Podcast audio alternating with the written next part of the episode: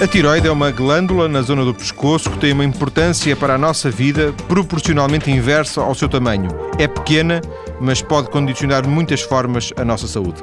De acordo com projeções eh, internacionais, as doenças da tiroide afetam 10% da população, o que significa, em Portugal, neste caso, um milhão de portugueses. Para tentar apoiar alguns destes doentes, foi criada uma associação de doentes, de que Maria Luísa Venda é uma das responsáveis, está em estúdio esta tarde. Boa tarde, viva. Boa tarde. É uma associação de doentes ou de familiares de doentes? É uma associação de doentes e familiares eh, de, de, de doentes que sofrem de, de, qualquer das doenças da tiroide que, que, que, existem, digamos. Mas no núcleo inicial eh, que se juntou, eh, aparecem, apareceram sobretudo antigos doentes, eu digo assim, antigos doentes por pessoas que entretanto resolveram a sua vida ou doentes que continuam com o problema. Ah, só para percebermos o perfil. Uhum. Uh, apareceram uh, bastantes doentes que, que, sofreram de câncer da tiroide, portanto, em que a, tiroide lhes foi uh, removida e pronto, em, em que o câncer foi curado, e outros que, que, sofrem de hipertiroidismo ou hipotiroidismo, pronto, que é, que é uma patologia que, que, que o chega até ao final de, de, da vida, em princípio, não é? Mas de alguma forma controlada é possível depois. É possível controlar, pronto, são pessoas que, que fazem uma medicação e, e, e, controlam a doença. Sim.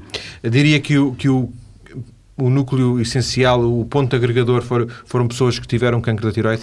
Sim, muitas das pessoas realmente sofreram uh, o cancro da tiroide. Foram uh, principalmente pessoas uh, que sofreram esta patologia, que se associaram inicialmente, mas há, há, há pessoas que sofrem de outras patologias Sim. também. E a associação nasce no Porto porque há, há, um denominador comum geográfico entre as pessoas? Sim, há bastante, eh, um, bastante, um número bastante grande de pessoas da Zona Norte, também algumas de Lisboa, mas sobretudo da Zona Norte. Uh, foram principalmente da Zona Norte as pessoas que surgiram inicialmente.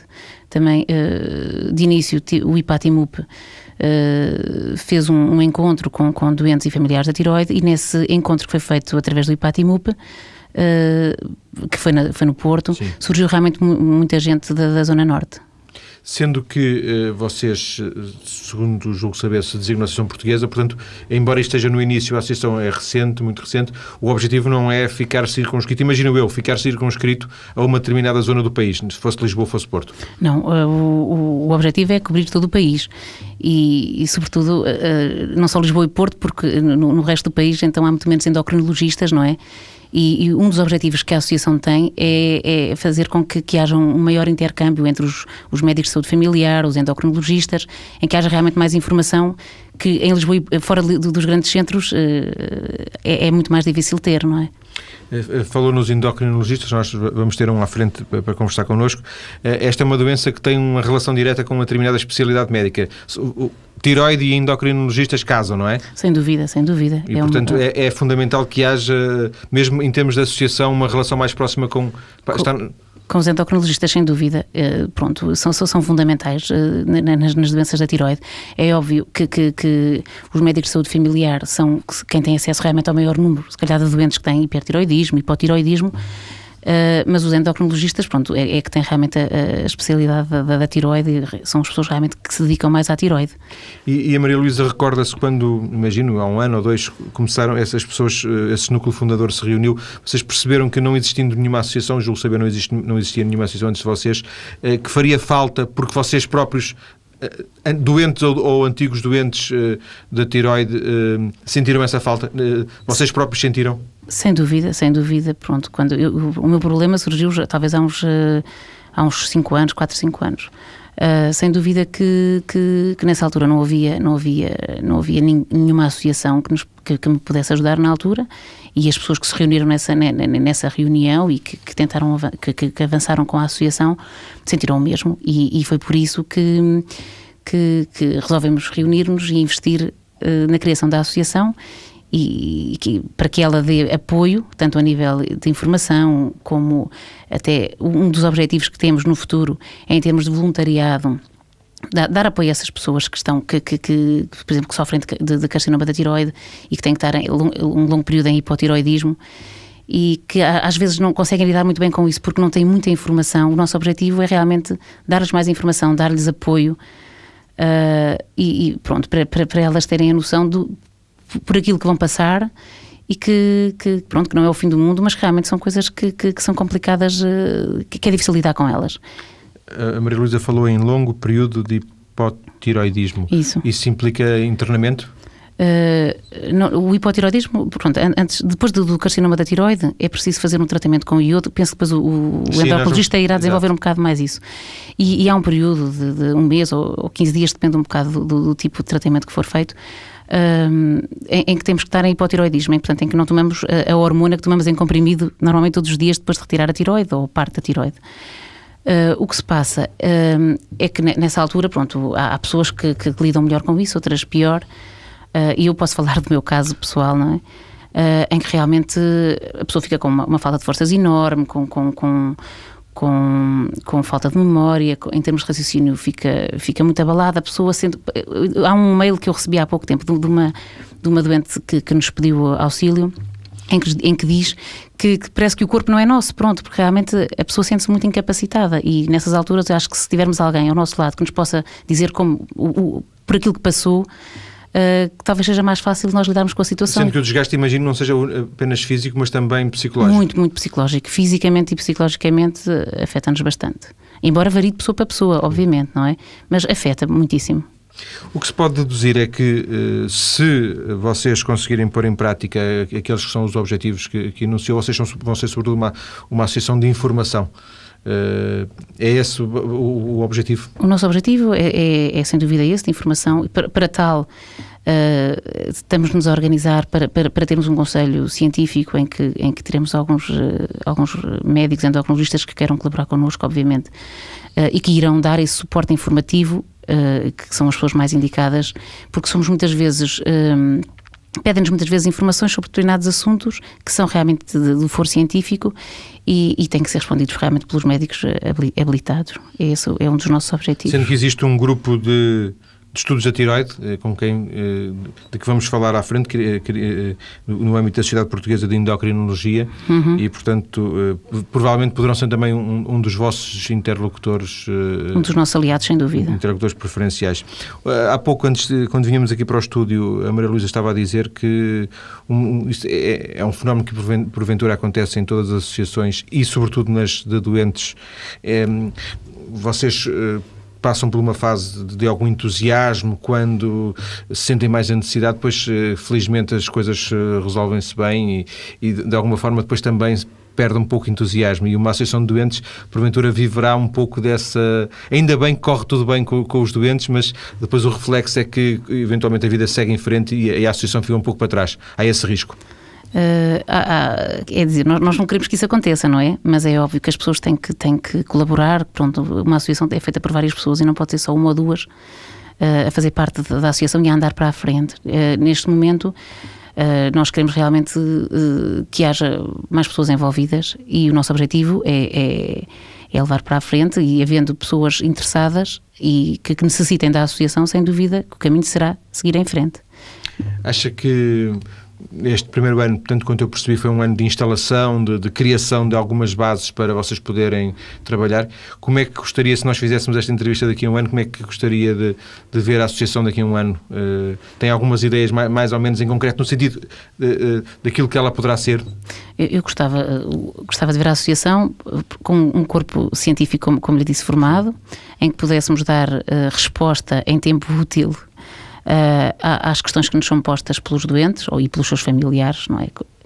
Uh, depois gostava também, eh, era um, dos projetos que temos para pôr em, em, em linha, é arranjar um, esse, esse, tal, esse tal projeto de voluntariado em que, que daríamos apoio em alguns hospitais e aqui poderia ser pelo, pelo, pelo país inteiro, sobretudo onde há departamentos de endocrinologia, mas também até, até noutros, noutros locais, eventualmente, em que pudéssemos realmente dar apoio e falar com, com, com, com os doentes, com os familiares e, e, pronto, e mostrar-lhe um pouco realmente por aquilo que passamos e, e, mostrar que o dia da manhã é um dia cheio de esperança e que, que é uma fase, uma etapa da vida e que, que, que, se consegue ultrapassar.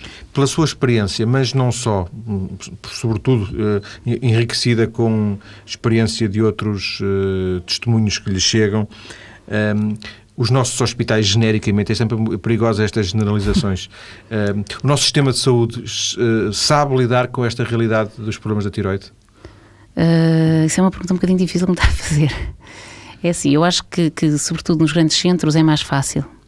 Uh, dizer, mas não é difícil não, talvez incómoda, não, é? não, um se, quer zangar, não se quer zangar com ninguém. Um é bocado incómoda. Mas eu acho que em termos de, de sensibilização para, para, os problemas da tiroide, daquilo que realmente, do, do, problema da tiroide em termos do hipotiroidismo ou do hipertiroidismo, aquilo que pode uh, fazer com que. Uh, portanto, aquilo que, que, a pessoa sente, muitas vezes eu acho que, em termos de, de, dos profissionais de saúde, as pessoas às vezes não têm muito bem a noção disso, mas realmente as pessoas sofrem e, e e, e devia haver uma maior sensibilidade, muitas vezes que não há. Isto é, era uma das coisas importantes realmente em termos de, de e, e, os endocrinologistas, e endocrinologistas também têm que também têm, têm que ter isto em atenção obviamente e era um, acho que aqui se podia melhorar bastante em termos da sensibilização, da informação de toda, de toda, de toda. Da informação do, do especialista para o, para o paciente? Para o paciente, do paciente para o médico de família, para, para o enfermeiro, portanto toda a gente devia ser envolvida e devia haver uma maior sensibilização para estes problemas que causam um incómodo muito grande às pessoas no seu dia a dia. E tanto quanto também se apercebe, mesmo que não seja essa a sua experiência na visão global, um, por exemplo, ao nível dos médicos de família, eles uh, uh, sabem, uh, mais uma vez as, as, generalizações são perigosas, mas acha que eles têm informação suficiente para, para perceber quando é que se pode estar perante um problema de tiroide, que é algo que imagino que já, já os afaste da realidade, porque eles são médicos de os, família. Os, médicos de família, pronto, eu acho que têm um universo tão grande, pronto, e, e, e nós estamos sempre a evoluir, não é? E a informação nunca é demais. Agora, acho que, que, que podemos melhorar, acho que, que, que isto há exceções em todo lado, não é? Mas acho que há, um, há, há, muita coisa que pode ser feita junto dos médicos de família e, e junto dos pacientes, e para que realmente as pessoas tenham melhor qualidade de vida. Um, ao nível do, do, Serviço Nacional de Saúde e da comparticipação de medicamentos, coloca-se algum tipo de problema para quem tem que tomar uh, medicamentos, não sei se durante décadas, durante anos, uh, ao nível da comparticipação? Seria uma prioridade tentar alterar alguma, alguma das situações? Pronto, é assim, quanto aos medicamentos do dia a dia, sem dúvida, eles são comparticipados, pronto, eles são comparticipados por aí. Eh, com participação do Estado, eles não são extremamente caros, mas são comparticipados pelo Estado Claro que se, que se fossem mais comparticipados é sempre melhor, não é?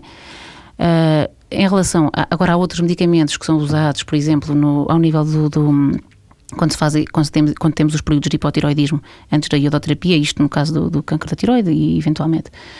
Uh, e esses aí muitas vezes, pronto, são saudades nos hospitais e pelo menos há pouco tempo nem toda a gente tinha acesso a, a, a esses medicamentos, eram só alguns hospitais que tinham acesso a eles e isso aí acho que se podia fazer uma melhoria importante.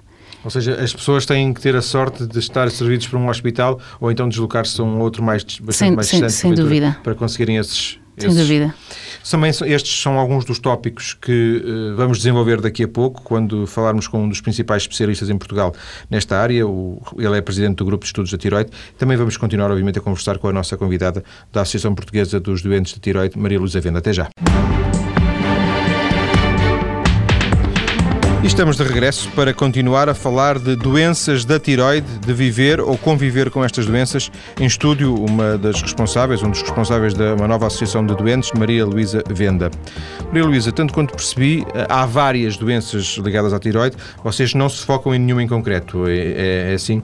É há o cancro e também falou no hipotiroidismo. Hipotiroidismo, o hipertiroidismo, os nódulos na tiroide, o, o, basicamente são Vocês não se, especial, não, não, não se pretendem especializar em nenhuma dessas áreas, portanto, eh, aceitarão informações e procurarão, apo, quer apoiar com informação, quer com o tal voluntariado, eh, todo, todo o tipo de doentes, é isso? Sem dúvida, todo o tipo de doentes que, que, que, na área da tiroide. Esse é o nosso objetivo. Tanto, tanto quando, quando, percebi, e, podemos também tirar isso ali muito mais à frente, mas tanto quando percebi, o cancro ainda assim é, é, é, é o mais perigoso, mas não o mais recorrente, não o mais frequente. Uh, sim, é, é, há, há, muito mais pessoas com hipotiroidismo e hipertiroidismo, sobretudo, e, e mesmo outras doenças da tiroide, uh, do, que, do que as que têm câncer, mas o, o Dr. Jacomo de Castro penso que, que claro. poderá, poderá dar mais informações relativamente. Precisamente, João Jacomo de Castro, médico endocrinologista, ele é um dos maiores especialistas em tiroide, presidente do grupo de estudos da tiroide, criado na Sociedade Portuguesa de Endocrinologia, Diabetes e Metabolismo, também diretor do Hospital Militar Principal. Boa tarde, Dr. Jacomo de Castro. Boa tarde, João Paulo. Como viva, está? Viva, Passou bem? Deixa-me só uma pequena... Diretor do Serviço de Endocrinologia, não do, do hospital. hospital. Eu, eu, tinha acabado de o promover. Pronto, peço Talvez desculpa. um dia, talvez um dia. Pronto, eu, eu tentarei meter uma cunha. Doutor, o mau funcionamento uh, uh, da tiroide não escolhe nem sexo nem idade? É, escolhe. Não sei se escolhe, mas de facto a distribuição das doenças não é a mesma. Boa tarde a si, boa tarde à sua Maria Luísa também, que já nos conhecemos aí de longa, longa data e de partilharmos aí várias iniciativas em prol dos doentes da tiroide. Ela está a ouvi-lo. Boa tarde, boa tarde. Boa tarde, como está? E, porque eu acho que há uma coisa que é importante e o João Paulo e a sua Maria Luísa deram essa tónica, é que nós não tratamos doenças, nós tratamos doentes. E, infelizmente, as doenças da tiroide existem numa enorme prevalência, numa enorme porcentagem de pessoas. Ehm, nós tratamos pessoas assim mesmo antes de doentes. Eh, qualquer coisa como 10% da população adulta terá doenças da tiroide. E como o João Paulo dizia bem, as doenças distribuem-se de uma forma que não é regular por sexos e por idades. Vejamos quais são os mais frequentes. De resto, já eu diria a minha colega, a Sra. Maria Luísa, a minha colega, já disse muito bem que as doenças da tiroide, em termos grosseiros, podemos dividi-las assim em dois grandes grupos. Doenças em que a tiroide funciona mal, o hipertiroidismo em que ela funciona de mais e o hipotiroidismo em que ela funciona de menos. E depois um outro grande grupo, doenças em que a tiroide cresce de uma forma desordenada, os nódulos. E depois daqui vai nascer, numa percentagem à volta dos 5 a 10%, a doença maligna da tiroide e já podemos ir um pouco adiante. O que é que acontece em termos de sexo, para responder à sua pergunta só agora? Há, de facto, doenças que são bastante mais prevalentes no sexo feminino a má função da tiroide. Também o nódulo, mas sobretudo a disfunção da tiroide, o hipertiroidismo e o hipotiroidismo. E porquê? Porque na realidade estas doenças têm como maior causa a existência de anticorpos, portanto o nosso organismo produz contra ele próprio umas substâncias que designamos por anticorpos e que vão ora estimular, ora inibir, portanto provocando o hiper ou o hipotiroidismo, e, essas situações desencadeadas por anticorpos são, na realidade, mais frequentes no sexo feminino. Não vale a pena, talvez, perguntar-me se sabemos exatamente porque é que elas são mais frequentes no sexo feminino. Não sabemos ainda. É uma área que permite uma investigação muito apaixonante e muito interessante e já bastante desenvolvida, mas pensamos que há alguma relação com as hormonas femininas, há alturas da vida, do ciclo da vida da mulher em que estas doenças são mais prevalentes, são mais frequentes, mas não lhe sei dizer-me para já muito mais do que isto. O facto de existirem várias eh, doenças eh, relacionadas, digamos, com o universo da tiroide, faz com que o diagnóstico a um nível mais básico, nomeadamente médico de família, se torne mais complicado? Não, eu penso que um dos grandes desafios e uma das coisas que é apaixonante na tiroide é que o diagnóstico não é difícil. Agora, nós temos que pensar nele. Nós só vemos as coisas que pensamos que existem. Nós podemos passar todos os dias por uma rua, a ver uma casa lindíssima, mas nós nunca olhamos para a direita e nunca vemos aquela casa. As doenças da tiroide são fáceis de diagnosticar e, mais do que isso ainda, são fáceis de tratar. Na maior parte dos casos, nós podemos oferecer ao doente uma cura ou uma melhoria, mas muitas vezes mesmo uma cura rápida e em termos de queixas muito impressionante no bom sentido para a pessoa, mas temos que as diagnosticar.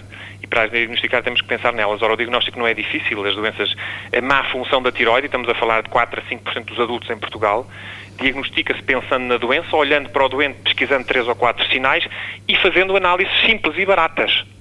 Os nódulos da tiroide diagnosticam-se pensando no assunto, olhando para o pescoço, palpando, pedindo uma ecografia, porventura, se necessário, uma citologia aspirativa, que é uma picadinha para avaliar melhor a natureza do nódulo, e, e a coisa fica por aí. O que é que se passa? Eu penso que há, e nós na Sociedade de Endocrinologia achamos que há pouca formação nesta área. Os médicos e, de resto, os enfermeiros e os profissionais de saúde em geral têm pouca informação na sua formação. E nós estamos a esforçar por criar uh, cursos pós-graduação e diferenciações nesta área, diferenciações várias, para que as pessoas possam estar mais viradas para aqui. Isto, para que seja, diga. Não, isto porque não existe nenhuma, nenhum sintoma que seja típico uh, uh, de, das doenças da tiroide uh, e que, portanto, faz com que os médicos, neste caso de família, não se lembrem que pode ser tiroide ou existe alguma sintomatologia típica? Existe, existe uma sintomatologia típica, agora que eu já lhe vou dizer qual é, mas qual é a nuance que aqui surge? É que grande parte das pessoas que têm estas queixas não têm doença da tiroide. Ora, vejamos o hipotiroidismo, o que é que lhe pode dar? Aumento do frio, da sensibilidade ao frio, cansaço, prisão de ventre, que nós chamamos de obstipação, pele seca, queda de cabelo, alterações menstruais, aumento de peso, dores musculares. A maior parte das pessoas que têm estas coisas não têm doença da tiroide. Claro que para nós é fácil, nós perguntamos, tac, tac, nós endócrinos pensamos nisto. O hipertiroidismo, veja-se. Palpitações, o coração a bater depressa, nervosismo, irritabilidade, ansiedade, insónias, tremores, suores, perda de peso, queda de cabelo, diarreias, alterações menstruais também, fraqueza muscular, muscular alterações no olhar, Agora, a maior parte Eu tenho das... algumas dessas coisas, tirando, claro, as dores menstruais. Tenho o maior gosto em vê-lo. Não, não, isto para dizer que. Não, não, isto para dizer que algumas dessas coisas, precisamente eh, isoladamente, não, não, não, não, são, não significam tiroide, não é? Exatamente, até às vezes nós contamos a falar com os doentes, vamos ver, é importante as pessoas pensarem nisto e os médicos pensarem nisto, é importante a sensibilização do- dos, dos doentes e das pessoas em geral. Agora, também temos que ter algum cuidado para que não se crie aqui um ambiente de, de preocupação exagerada, que também não é bom, não é? E- É, portanto, temos que balancear.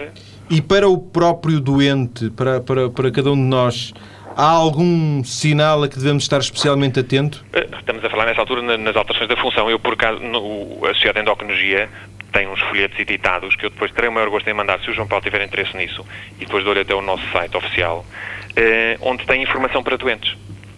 Eh, E de resto, esse, esse passo em frente também é uma coisa importante e meritória na Associação de Doentes, é tentar desenvolver este espaço de discussão. E já agora, per- permita-me, atalho de foice, dizer-lhe que, por acaso ainda não falei com a Sra. Maria Luísa sobre isto, mas, mas em breve fazia intenção de, de o fazer. Nós vamos, ganhamos para Portugal o Congresso Europeu da Tiroide para o ano. Portugal vai organizar pela primeira vez o Congresso Europeu da Tiroide em setembro do ano que vem. E na última reedição, agora onde tivemos em reuniões, hum, estava, está, costuma estar representada uma associação, uma Federação Internacional de Doentes da Tiroide.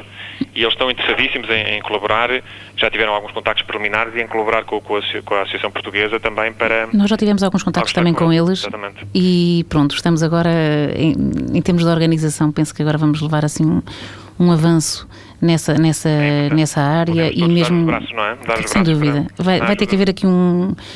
Vai ter que haver aqui um. Pronto, vamos ter que nos unir um bocado Exatamente, todos, porque o, objetivo é o mesmo, não é? Que é a melhoria de- de- de- Da, da qualidade de vida de- dos, dos doentes, sem dúvida. Deixe-me voltar, Dr. Jacques Castro, deixe-me voltar a, a esta pergunta, porque sim. a sua resposta eh, nos remeteu de alguma forma para o site. Os, os, os ouvintes interessados podem, através da nossa página maiscedo.tsf.pt, chegar precisamente ao, ao- também ao vosso, ao vosso site, do grupo de estudos criado na Sociedade de Endocrinologia. Mas eh, a pergunta era: um ou dois, se é que é possível pô- pôr as coisas desta forma, claro, um ou dois sinais a que qualquer um de nós possa estar atento eh, para, eventualmente, pelo menos ao médico de família, o relatar. Eh, Isso vale sempre a pena. Variações do humor. Portanto, uma pessoa que, que- que passa a estar muito mais irritável, mais tensa, mais ansiosa, em que chamamos nós labilidade, que é um palavrão emocional, ou seja, a pessoa facilmente oscila eh, do humor. Quer, quer o João Paulo, quer eu, habitualmente, para nos zangarmos muito ou para ficarmos muito contentes, tem que haver assim, determinadas coisas que nos ponham mal ou bem dispostos, não é? Mas uma pessoa que oscila muito, por exemplo. Depois, alterações dos hábitos intestinais, pessoas que de repente começam a ir há muito mais vezes eh, à casa de banho ou muito menos vezes. Eh, por exemplo, pessoas que perdem peso, pessoas que ficam. eh, quando se olha para um doente com hipertiroidismo, por exemplo, um doente que treme, que sua, o suor, a intolerância ao calor, são aspectos muito frequentes. Nós até costumamos dizer, por graça, que quando apertamos a mão a um doente, olhamos simultaneamente para os olhos, apertamos-lhe a mão, vemos se treme, se não treme, se está suado, se está quente, se tem o coração a bater depressa. Estes sinais são muito sugestivos. Mas, como lhe digo, quer dizer, eh, eh, há pessoas que os têm e que não. E é uma doença silenciosa esta? É uma do... O hipotiroidismo é uma doença que evolui eh, relativamente, a maior parte das vezes, de uma forma lenta, quando é provocada por anticorpos, que é a causa mais frequente, eh, e que nós hoje em dia tentamos apanhar antes de estar muito florido, como nós às vezes dizemos, muito declarado. Ou, sei lá, ainda lembro de ver, ainda hoje em dia vejo, infelizmente, algumas vezes, mas no princípio da minha carreira como endocrinologista, doentes que apareciam já quase sem cabelo, em que as sobrancelhas tinham caído, com uma voz rouca, assim, voz rouca, muito lentos, tudo demorava muito tempo a fazer. Esses doentes em que o hipotiroidismo era arrastado. Eh, hoje em dia tentamos apanhar mais cedo. O hipertiroidismo, muitas vezes, tem que ter mais cuidado com ele no, no curto prazo, porque pode provocar arritmias cardíacas, insuficiência cardíaca, tem que se ter eh, mais cuidado com ele. A, a ciência não evoluiu eh, ainda ao ponto que, que todos nós gostaríamos sobre as causas, sobre os fatores eh, de, de- de aparecimento de, de doenças ligadas à tiroide, mas, eh, ao contrário, julgo saber que evoluiu ao nível do tratamento. Hoje em dia, e faço, por exemplo, à, à sua experiência de, médico, de, no- médico recente, de endocrinologista já há alguns anos, há, há uma diferença muito, muito expressiva, muito significativa ao nível do, do tratamento e, de, por exemplo, da capacidade de fazer sobreviver um- uma pessoa com doenças da tiroide? Eu penso que hoje em dia é, mais, é significativamente mais fácil diagnosticar mais cedo e tratar melhor. Eh, Estes doentes com hipo e com, hipotiro, e com hipertiroidismo, hoje em dia não há razão para, para morrerem, desculpa a expressão que é horrível, mas, mas mesmo agora fazendo uma ponte para a doença maligna, nós hoje em dia temos mais doença maligna da tiroide, sobretudo, pensamos nós, porque diagnosticamos mais e mais cedo. Doença maligna é o cancro. O cancro, exatamente. Mas, ao mesmo tempo, temos uma janela de, de esperança, porque estes doentes, apesar de, por serem diagnosticados mais cedo, conseguimos curá-los muito mais. Portanto, também vale a pena investir aí. Lá está, quando se vê o nódulo, ir lá picar o nódulo, assegurar se é benigno, se é maligno, e se for maligno, ir lá operá-lo, tirá-lo e curamos-lo numa porcentagem acima dos 90% dos casos, que é extraordinariamente agradável, curar um cancro, eh, ponto final. Percebe? Eu acho que isso é uma coisa muito agradável. Tratar as doenças da tiroide é, de facto, muito agradável para nós, para mim, porque gosto imenso desta área da medicina, e depois porque me permite, de facto, dar uma, uma qualidade de vida e um, e um prognóstico aos doentes muito interessante. Agora, há aqui um aspecto que eu acho que vale a pena sublinhar, é que nós vivemos num, num mundo e num continente em que as pessoas são mais idosas e essas, é um termo que não, por acaso não, não, não fico fascinado por ter-me idoso, mas as pessoas são mais velhas, vivem mais anos, felizmente, e as doenças da tiroide são muito mais frequentes nas pessoas mais velhas. E, e o que se vê é que, por exemplo, essas alterações da função da tiroide, que eu lhe disse que rondavam os, os 4 e 5% entre a população adulta no geral entre os 20 e os 80 anos, ou acima dos 20 anos se quiser, na pessoa com mais de 60 anos temos 15% de pessoas com pequenas alterações. Aí vale a pena pensar vale a pena pedir uma análise uma vez por ano e ver e se houver uma alteração medicar em conformidade. Isso é um aspecto que eu acho que, que vale a pena ter em conta. Disse pedir uma análise por ano. Isso remete-me para uma pergunta que também já fiz aqui à, à nossa convidada e que assim lhe faço com, com, um contexto diferente, uma vez que, que é médico e, portanto, é, pertence à própria corporação do, dos médicos, com tudo o que isto obviamente significa, mas também é, é presidente de, de, um grupo de estudos da tiroide e, obviamente, até por isso tem, tem obrigações extra. E, nesse sentido, queria lhe perguntar. Um, o apoio que os doentes da tiroide têm eh, do, do, Serviço Nacional de Saúde está uh, perto daquilo que seria o, o, desejado? O desejado nunca é possível, porventura, o ideal nunca é possível. Como é que avalia o, o relacionamento do Serviço Nacional de Saúde uh, nas suas diversas facetas com, com os doentes da tiroide? Vamos lá ver. Em relação especificamente à tiroide, eu não, não acho que haja uma lacunas muito graves. Há aquelas lacunas específicas, digo eu. Claro que se me perguntar se é que seria muito melhor ter maior capacidade de resposta, os doentes serem vistos num prazo prazo mais curto, eh, se os doentes serem vistos com mais tempo e com mais calma, isso sem dúvida. Agora, se, se eu acho que é uma área em que o Serviço Nacional de Saúde está eh, a falhar muito, acho que não. É mais uma questão geral do, de haver, enfim, uma relação eh, médicos-doentes. Não há muitos endocrinologistas e, como lhe disse, a distribuição, enfim, a formação em endocrinologia falta nos médicos de, das especialidades que não na endocrinologia, na minha perspectiva, e, mas naturalmente que não por culpa dos, dos próprios médicos, não é?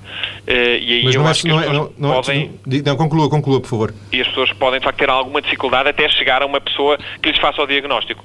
Agora, não acho que era assim. Vou dizer, para a Direção-Geral da Saúde tem apoiado a Sociedade de Endocrinologia e, e grupos da tiroide em fazer um estudo, estamos agora a fazer um estudo grande nacional de, do iodo, da, da, falta ou não de iodo nas, nas senhoras eh, grávidas e nas crianças da idade escolar. Temos tido receptividade muito simpática das várias Direções-Geral de Saúde. Não tenho, se me pergunta se eu tenho queixas a fazer, não, quer dizer, eh, é sempre melhor eh, tratarmos os doentes de uma forma mais, enfim, cada podermos tratar os doentes cada vez melhor, de uma forma cada vez mais humanizada, mas não é das áreas em que eu acho que haja mais lacunas, comparando, por exemplo, com outra área forte da endocrinologia, com a diabetes, eu penso que aqui não há, assim, grandes, grandes falhas. Doutor, para fecharmos duas perguntas mais, mais curtas, mais breves. Este iodo de que falou é aquele iodo que, que na praia se diz vamos para a praia para apanhar iodo? É, é esse que fala, não será bem esse que apanha na praia. Ele não anda assim a voar. Anda na, na água, forma, na água do mar, não é? Anda na água do mar e anda no pescado e anda na, nos, nos, legumes de determinado tipo de solos e havia de facto regiões do país em que havia uma grande falha de iodo. E aqui há 40 e 50 anos a principal causa de hipotiroidismo e de crescimento da tiroide era a falta de iodo. O iodo vejam assim como uma espécie de combustível para a tiroide. A tiroide precisa do iodo para funcionar, assim como um, um, um automóvel precisa de gasolina para andar. Sim. Qualquer coisa como isto. isto é apenas ser em direto, eu, eu negaria isso, me confrontasse já, esta já percebi, já percebi. Mas, de qualquer forma, um, e o que é que se passa? E houve um grande esforço, eh, desde a década de 60 para cá, em eh, erradicar, em eliminar estas carências de iodo em determinadas regiões do país. Depois, a certa altura, deixou de haver legislação específica, porque havia determinadas zonas do país onde o sal era reforçado com iodo, e nós, eh, porque também vimos noutras áreas da Europa em que se pensava que o assunto estava resolvido, que o problema estava a voltar a surgir, e decidimos lançar há dois anos para cá um estudo grande que já deu frutos nas, nas senhoras à espera de bebê. Portanto, nós verificamos nas grávidas em Portugal há uma clara falha de iodo, e essa falha de iodo pode-se traduzir em déficits, eh, enfim, com alguma repercussão na, na, no desenvolvimento futuro das crianças, e estamos agora a fazer isso, esse estudo nas crianças em idade escolar.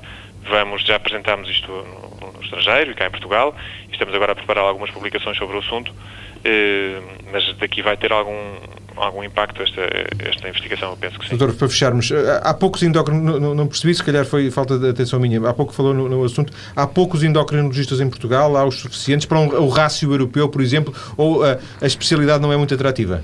Hum, eu penso que a sociedade é atrativa. O rácio europeu não está muito, enfim, é muito assimétrico, porque há países em que há especialidades como a medicina interna, por exemplo, que se ocupam com a endocrinologia em determinadas áreas. Em Portugal, eh, o rácio não parece que, no geral, seja muito, muito mau. Há uma distribuição um pouco complexa. Há endocrinologistas a sair do Serviço Nacional de Saúde, que é pena, fazem falta nos hospitais. Os endocrinologistas devem trabalhar em equipas, não deve estar um endocrinologista sozinho, não faz sentido. É uma sociedade por excelência de equipa, menos que três endocrinologistas juntos não faz muito sentido. Mas nós também, a Sociedade de Endocrinologia, tem tentado trabalhar nesse, nesse sentido, em conjunto com as autoridades de saúde, e, e vamos a ver o que é que o futuro nos reserva. Mas já agora, para fecharmos mesmo, existe uma distribuição, há endocrinologistas em todo, em todo o país, em todos os distritos, pelo menos? Não, nos hospitais públicos não. A sul de Setúbal não há endocrinologia. Ou seja, quem, no Alentejo ou no Alentejo, no Algarve é preciso vir a Lisboa? É preciso, se quisermos ir a um hospital público, é preciso vir a Lisboa. Isso é uma pena. É uma falha. Agradeço ao Dr. João Jacome de Castro eh, esta conversa na TSF, ajudando-nos a conhecer melhor esta a realidade da tiroide, a pequena glândula que, afinal, tem tantas implicações para a nossa vida. A segunda parte do Mais Cedo ou Mais Tarde fica por aqui. Vamos voltar ao tema e vamos voltar à nossa convidada depois das notícias. Vamos também, de alguma forma, perceber como é que ela lidou com a sua própria realidade na doença da tiroide. Até já.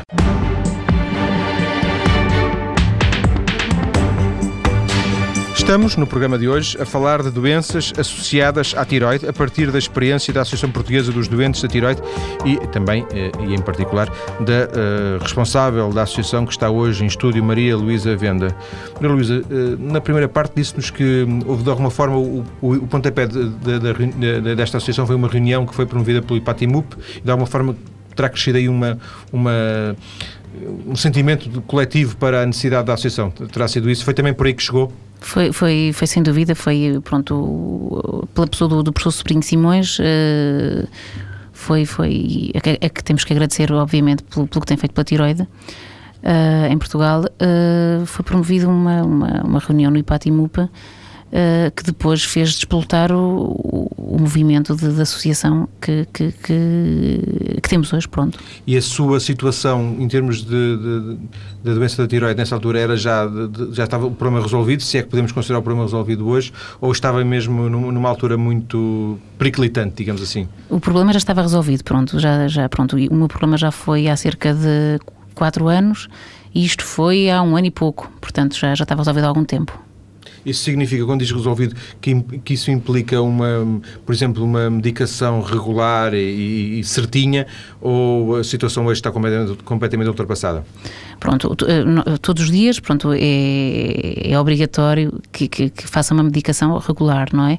Eu, quando digo que estava resolvido o problema, que o cancro estava, estava debelado, pronto, que não, que não, que não havia células uh, cancerosas, digamos, uh, já no meu organismo, portanto o problema do cancro estava resolvido. Agora, uma vez que me foi retirada a tiroide na totalidade, tenho que tomar, através da medicação, pronto, o substituto da, das hormonas tiroideias, não é? E, um, por exemplo, não sei se lhe aconteceu uma vez de esquecer, não, se calhar não, essas coisas não se esquecem. já, já, já, já, me aconteceu, mas é muito raro, muito raro. Já se esqueceu. Mas às vezes acontece e, embora seja muito raro, sem dúvida. Uh, tem a noção se um esquecimento pode ser, uh, repercutir-se, por exemplo, no funcionamento do seu organismo? Não, ou seja, por, por outras palavras, nota quando se esquece? Não, não, não, chega. Teoricamente dizem que não, não é? Mas uh, na prática, se a pessoa chegar ao fim do dia um bocado mais cansada e começa a pensar assim, bom, se calhar esqueci-me de tomar o comprimido, pronto. Embora teoricamente se, não, não, não é isso que, que, que se passa, não é? Mas na prática, não sei se é um bocado de sugestão. Uh, às vezes isso acontece, mas é, são muito raras as vezes que me esqueço, porque realmente é, é a primeira coisa que eu faço de manhã. É, diria, o seu caso diria que é um exemplo feliz eh, porque correu tudo bem e tem ecos de outros doentes em que, com a mesma situação, com o mesmo eh, tipo de, de, de cancro, também se resolveu ou diria que teve sorte? Não, eu não considero que tive sorte, considero que, que, pronto, que há uma grande porcentagem de, de, cura e isso realmente é uma coisa, é, é, uma coisa, é um facto, pronto, não é? É constatável pelos é números. É constatável pelos números, portanto não não considero que tive sorte. Considero, um bocadinho de sorte é preciso ter sempre, não é? Pronto, mas uh, a probabilidade era, era bastante grande de, de, resolver o problema, pelo tipo de cancro que tive, não é? Imagino que não tinha informação, ou, ou tinha pouca informação, ou quase nenhuma informação quando foi confrontada pela primeira vez com, com a notícia. Uh, procurou informação, uh, conseguiu informação, foi através de, do, dos, do, dos endocrinologistas que obteve informação? Bom, não, hoje em dia nós temos tendência a ir logo para a internet, não é? Pronto, mas eu acho que eh, quando, quando soube que tinha o câncer da tiroide, uh, aí a pessoa nem, nem, me deu para ir ver nada. Eu pensei logo que vou morrer. Foi a primeira sensação que nós, que nós temos: é bom, eu daqui a seis meses vou morrer. Eu tinha uma filha com três anos na altura. Só pensei, bom, o que é que eu vou fazer para deixar a minha filha bem? A pessoa, né, pronto, pensa mesmo que vai morrer. Vê-se carcinoma da tiroide. Naqueles primeiros instantes, pelo menos, eh, é, lê-se carcinoma, pronto, a pessoa uh, desaba completamente. Uh, mas depois, com mais alguma calma, tentei-me informar de alguns médicos amigos e também da internet, de livros, pronto. Uh, e foi, foi assim que. E depois os endocrinologistas também, obviamente. Foi operado em Portugal, correu tudo bem. Eh, sim, uh, globalmente sim. faz uma avaliação positiva do, do, do processo. Até, até, como experiência para esta própria associação que, em, em, que está agora envolvida. Pronto, é assim, eu, eu, eu, eu vivo em, em Beja, não é? Que é uma, uma, uma das zonas do país em como que, há pouco. em que não há endocrinologista. Pronto, e tive, tive sorte no sentido em que em que quando, quando me surgiu o problema, que, que eu comecei com... Já tinha algum, alguns, alguns sintomas de, que, que o doutor Jacques de Castro referiu, mas que não tinha valorizado, sinceramente, porque hoje em dia acho que atribuímos muito as coisas ao stress, pronto, o andar mais cansado é porque é stress, o, As pronto, mudanças de humor é porque é stress? É porque é stress, é tudo stress. É porque dormimos, eh, estou a dormir muito bem agora e, e, e tinha um cansaço enorme e, e dormia super bem. Era, a melhor coisa realmente era o dormir, que eu dormia, aquilo era um espetáculo. Uh, mas achamos sempre que é o cansaço, que é o stress do dia a dia, pronto, que é tudo isso. Uh, e mesmo estando na área da saúde, nunca valorizei muitíssimo. E, e entretanto, só quando tive uma amiga da Lite em que estava em casa sozinha e comecei a achar que ia ficar sem, sem ar, é que fui à urgência do hospital e na altura à urgência do hospital de Beja e, e pronto, e, e viu-se que eu tinha realmente um nódulo, fiz uma ecografia e depois a partir daí, pronto, segui para Sim. Lisboa sem dúvida, porque em, em Beja não havia capacidade de resposta na altura. Uh, pronto, depois entretanto fui, fui, fui operada e, e pronto, de, de, de, início houve aí algumas, algumas opiniões contraditórias relativamente ao, ao pós-operatório, se devia fazer iodoterapia ou não, mas acabei por fazer depois em Coimbra, no, no, no ZUC de Coimbra, e, e, pronto, que aí o problema ficou realmente resolvido e, e pronto, e hoje faço uma vida que considero normal, pronto. Uma das, nós já falámos aqui, uma, uma das, das, inspirações para esta associação foi precisamente o IPATIMUP, o Instituto de Patologia Molecular e Imunologia da Universidade do Porto. No IPATIMUP há quem desenvolva um trabalho à volta precisamente da tiroide, inspirado precisamente pelo professor Sobrinho Simões. Catarina Eloy é uma das investigadoras eh, que colabora com o professor Sobrinho Simões. Ela, eh, Catarina Eloy, com o professor Sobrinho Simões receberam recentemente um prémio na área do cancro da tiroide. Catarina Eloy, boa tarde. Olá, boa tarde. Viva, boa tarde. Sei que o seu trabalho é, eh, embora relacionado com a, com, com a, tiroide, é mais na área de uma proteína que pode influenciar o cancro da tiroide. Estou, estou certo? É verdade. Nós pensamos que esta proteína, o TGF-beta, pode nos ajudar a determinar se alguns tumores que nos chegam tem pior prognóstico que outro e podendo nós dar essa informação aos doentes, aos cirurgiões, aos endocrinologistas, uh, eles poderão de alguma forma regular o tratamento com maior ou menor intensidade uh, consoante os resultados que esperamos ter. E essa proteína existe? Uh, existe na tiroide, é isso? Essa proteína é uma proteína ubiquitária, ela existe em todo o corpo e tem sido apreciado que noutros tumores que não na tiroide, por exemplo no rim, por exemplo na próstata, é, essa proteína parece ter as suas vias de sinalização intracelulares, portanto ela desencadeia processos intracelulares que não parecem seguir as vias normais nesses órgãos o que acontece é que parecem estar expressadas de uma forma diferente nos tumores que começam a ter metástases. Uh, e nós pensamos aplicar isso à tiroide, investigar qual é o papel dela na tiroide, que no fundo nunca foi estudado, uh, e ver se realmente também está associada a um pior prognóstico. Ou seja, se ela tem essa capacidade de dar, dar, dar, dar informação. Exatamente. E em que ponto se encontra, Catarina, o, o estudo? A Catarina disse-nos agora que isto nunca foi estudado, portanto eu imagino que, que estejam também um pouco uh, no princípio. Uh, há, por exemplo, um, um, calendário, uma expectativa de, de, de evolução? Eh, nós estamos a fazer um estudo que tem a particularidade de ser feito em tumores humanos. Portanto, não é feito em linhas celulares, não é feito em ambiente artificial, é feito com fragmentos de tumores e, portanto, é um trabalho que é custoso, portanto, de reunir esses espécimes que são selecionados para que os resultados sejam fiáveis. E é o que neste momento nós estamos a fazer. Estamos a selecionar casos que tiveram um bom prognóstico, casos que tiveram metástases já e que, portanto, nós podemos fazer a distinção entre os dois grupos. Neste momento estamos a fazer essa seleção. Então diria que a grande dificuldade, não sei se a grande dificuldade da investigação, mas a grande dificuldade no momento é reunir uma amostra que depois possa dar validade científica ao trabalho? Exatamente, e que conseguimos, sem dúvida, mas que estamos neste momento em processo, não é? Eh, porque é difícil uh, uh, encontrar a informação. A informação existe, ou seja, os tumores existem. Uh, será mais difícil reunir essa informação para que ela venha ter consigo? O que se passa é o seguinte: nós temos realmente acesso aos tumores, mas para ter uma análise válida, nós queremos ter a certeza realmente que os tumores que não tiveram mau prognóstico, portanto que até correram bem, no fundo, que esses tumores realmente correram bem. E, portanto, temos que lhe dar tempo. E estamos a usar tumores que já foram diagnosticados há muitos anos para ter a certeza que o seguimento do doente foi bem feito e, portanto, que realmente eles não tiveram metástases ganglionares 10 ou 15 anos depois. Portanto, estamos a recuperar esses tumores, estamos a ir aos nossos fecheiros. Quem está a pensar em trabalhar com cerca de 100 tumores, essas coisas levam tempo. A, Catarina trabalha com o professor Sobrinho, imagino que o professor, o professor Sobrinho Simões tenha sido, não sei se inspirador, se é seu orientador eventualmente da sua, da sua tese, é isso? Sim, sim, sim. O professor Manuel Sobrinho Simões é meu orientador e, e no fundo, eh, é ele que, que que me orienta nestes trabalhos. Porque claro. ele podemos considerá-lo provavelmente em Portugal a pessoa que mais, eh, não sei se qualitativamente, eh, mas pelo menos em termos de quantidade, a pessoa que mais se interessou, que mais tem investigado esta questão, do, nomeadamente dos tumores da tiroide. Com certeza. E na minha humilde opinião, não só quantitativamente, como qualitativamente, é sem dúvida uh, um médico e patologista excepcional nesta área, tanto em termos nacionais como em termos internacionais.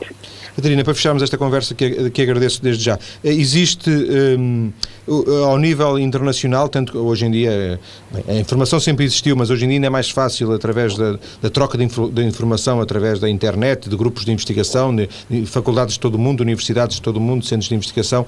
A, a tiroide não é muito estudada? Ou a, a tiroide é um, um digamos, um, um elemento do corpo humano tão estudado como outro qualquer?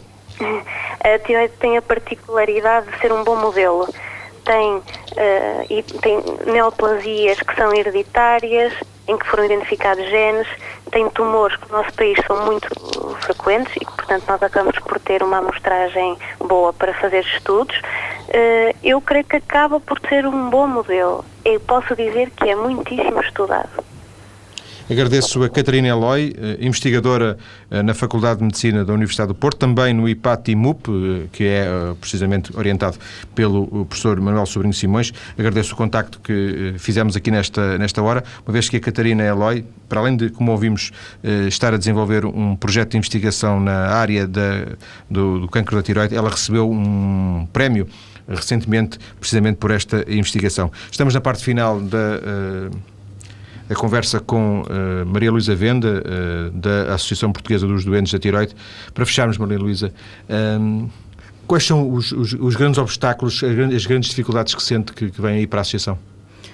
É, a dificuldade maior, penso que é mesmo a organização, pronto. A organização de modo a, a que depois tenhamos uh, cumprido os objetivos a que nos propomos, não é?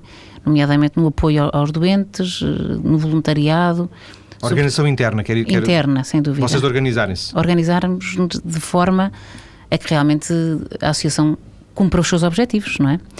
Uh, isso é, é, um, é, um, é um objetivo e outra coisa que é importante também é realmente sensibilizar os médicos, os, todos os profissionais de saúde para os, os problemas da tiroide, para aquilo que as pessoas realmente sofrem e só quem passa por, por, pelo, pelo problema é que, é que pode, dar, pode dar valor do, do, porque são, são hormonas que mexem muito connosco e são, são, é um problema que só quem passa por ele Sim. é que pode, pode dar realmente o verdadeiro valor. Sendo que nós e aqui é... no, programa também detectamos algumas fragilidades, nomeadamente ao nível da organização do, do Serviço de Saúde, que também de alguma forma poderão que pode ser muito melhorado e, podem preocupar. e pode ser bastante melhorado. Pronto, acho que há muito a fazer nesse, nesse, nesse campo.